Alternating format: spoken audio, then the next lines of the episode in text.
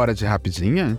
Oi, pessoal, eu sou o Leno e esse é mais um episódio do quadro Rapidinha da Estante, onde vamos falar de forma breve sobre alguma experiência literária que tivemos e que gostaríamos de compartilhar com vocês. E hoje eu vou falar sobre o A Segunda Morte, do Roberto Tadei. Foi publicado pela Companhia das Letras agora em março de 2023. Lembrando que se você está escutando a gente através do aplicativo do Spotify, não deixe de seguir e avaliar o nosso podcast com cinco estrelas e acompanhe o podcast em todas as redes sociais. Nós somos o arroba teste da estante no Twitter, Instagram e também no TikTok. Então vamos embora balançar a estante com essa rapidinha? Bom, pessoal, a segunda morte começa com a história de Gustavo, né? Ele é um senhor de quase 80 anos e ele tá deixando tudo para trás e fugindo da sua vida. Sim, eu, eu achei curioso usar o termo fugindo da sua vida, porque a gente não sabe o que Gustavo viveu até esses 80 anos. O que a gente sabe é o que ele está sentindo com essa idade dele e com todas as dificuldades que ele está tendo naquele momento. Ele fala muito do, da, da, necessidade de fugir e deixar o passado para trás e, está recluso e ele quer se sentir sozinho para curtir esse momento final da vida dele, vamos dizer assim. E aí ele foge, chega numa vila de pescadores, onde ele vai encontrar um refúgio, vamos dizer assim, para esse declínio físico e para encontrar a morte. É um livro que tem pessoa idosa, é um livro que fala muito sobre sentimento, então eu imaginei que seria algo bem Frederick Beckman, sabe? Bem falando sobre pessoas reais, sobre pessoas que a gente vê no nosso dia a dia, e de fato é isso que a gente tem nessa obra do Roberto Tadei, tá? A narrativa da Segunda Morte, ela vai muito além da questão da, da mortalidade e com, também com relação a, ao declínio físico, sabe? Ele tá fugindo de algo, ele tá em busca de algo, o Gustavo, muitas das vezes, ele é um personagem em que você acaba duvidando até mesmo da índole e da moral dele em alguns momentos, e você fica se perguntando o que que ele quer esquecer, o que que ele deixou para trás, o que que ele fez da vida dele. E isso são lacunas que, que não são preenchidas durante a, a leitura, e é muito curioso porque, ao mesmo tempo, isso não, não traz nenhuma dificuldade para você construir esse personagem, porque é como se não importasse o que ele viveu. Sabe, naquele momento, não importa o que ele viveu na vida, o que importa é o que está acontecendo e o que ele está sentindo naquele momento. E isso me chamou muita atenção. Muita atenção. Eu achei muito incrível a forma como o autor conseguiu trazer esse sentimento que eu acredito que seja bem comum quando a, as pessoas estão em fase terminal ou estão próximas a, a chegar a, ao fim da sua vida, elas ficam muito, muito presas ao que está acontecendo naquele momento ali agora e o, o passado, as suas vivências acabam não sendo o ponto principal. E na verdade é o que deveria ser, né? Eu acho que é válido olhar para o passado com carinho e a gente não vê isso acontecendo. O autor ele quer trazer esse ar de dúvida, esses questionamentos, eles ficam rodando na nossa cabeça, a gente fica olhando para esse personagem e avaliando, ele é um personagem bom, ele é uma personagem ruim, a, gente entra nessa dualidade e muitas das vezes é uma dualidade que não faz sentido nenhum ou que não vai fazer diferença para a obra. Sabe?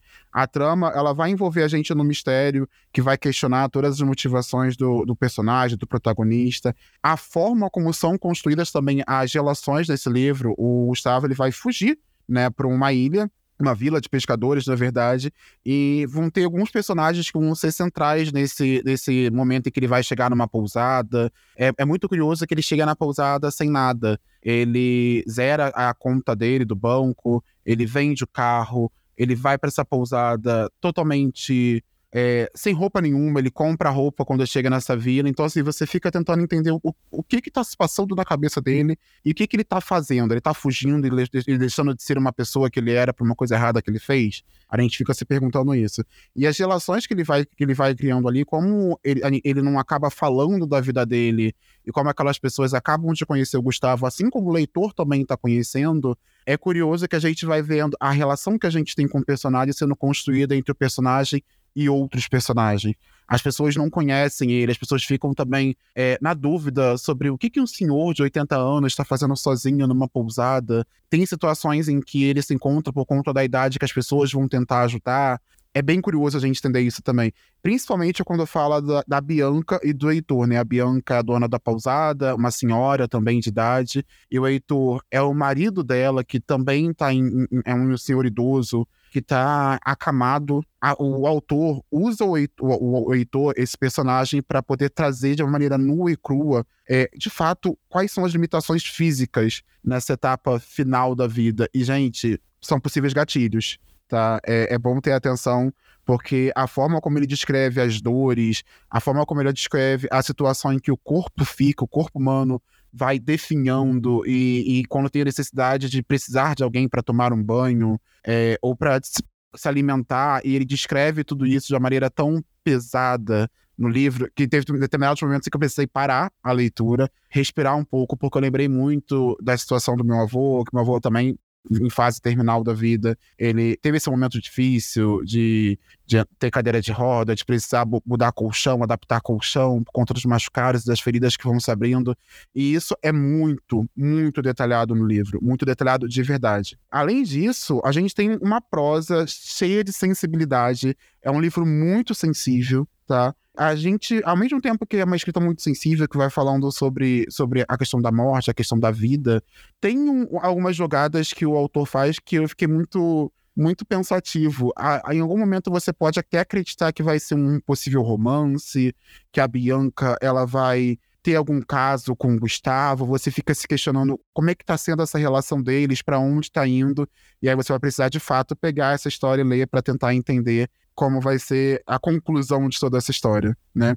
A Segunda Morte, ele é um livro não apenas para ser lido, ele precisa ser sentido e lembrado. A ferramenta que o autor utilizou para concluir essa história, ela não me agradou muito, tá? Tanto que eu até dei, tirei uma estrela, eu dei quatro estrelas para esse livro, mas eu tenho que dizer que foi muito inteligente a forma como ele concluiu a história, pois ela vai se conectar diretamente com toda a questão da finitude da vida e todas as histórias que são costuradas no livro. Então, é um final que você precisa refletir um pouquinho, você precisa mastigar. É uma história que eu fico ficou marcado para mim a ponto de ficar lembrando sempre. O Gustavo ele virou um personagem que ele ganhou um espaço espaço cativo no meu coração, o senhor Gustavo. Foi lindo para mim poder acompanhar essa trajetória, poder me envolver com essa, essa jornada, essa etapa final, vamos dizer assim, da vida do Gustavo. E eu espero que essa resenha tenha deixado vocês curiosos, de certa forma, para pegar esse livro e sentir esse livro. Porque, como eu disse, essa história ela vai muito além do que está sendo escrita,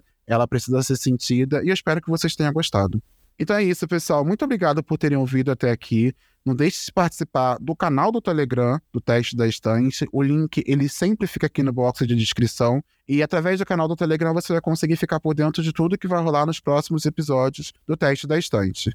Então é isso. Um grande beijo para vocês. Tchau, tchau.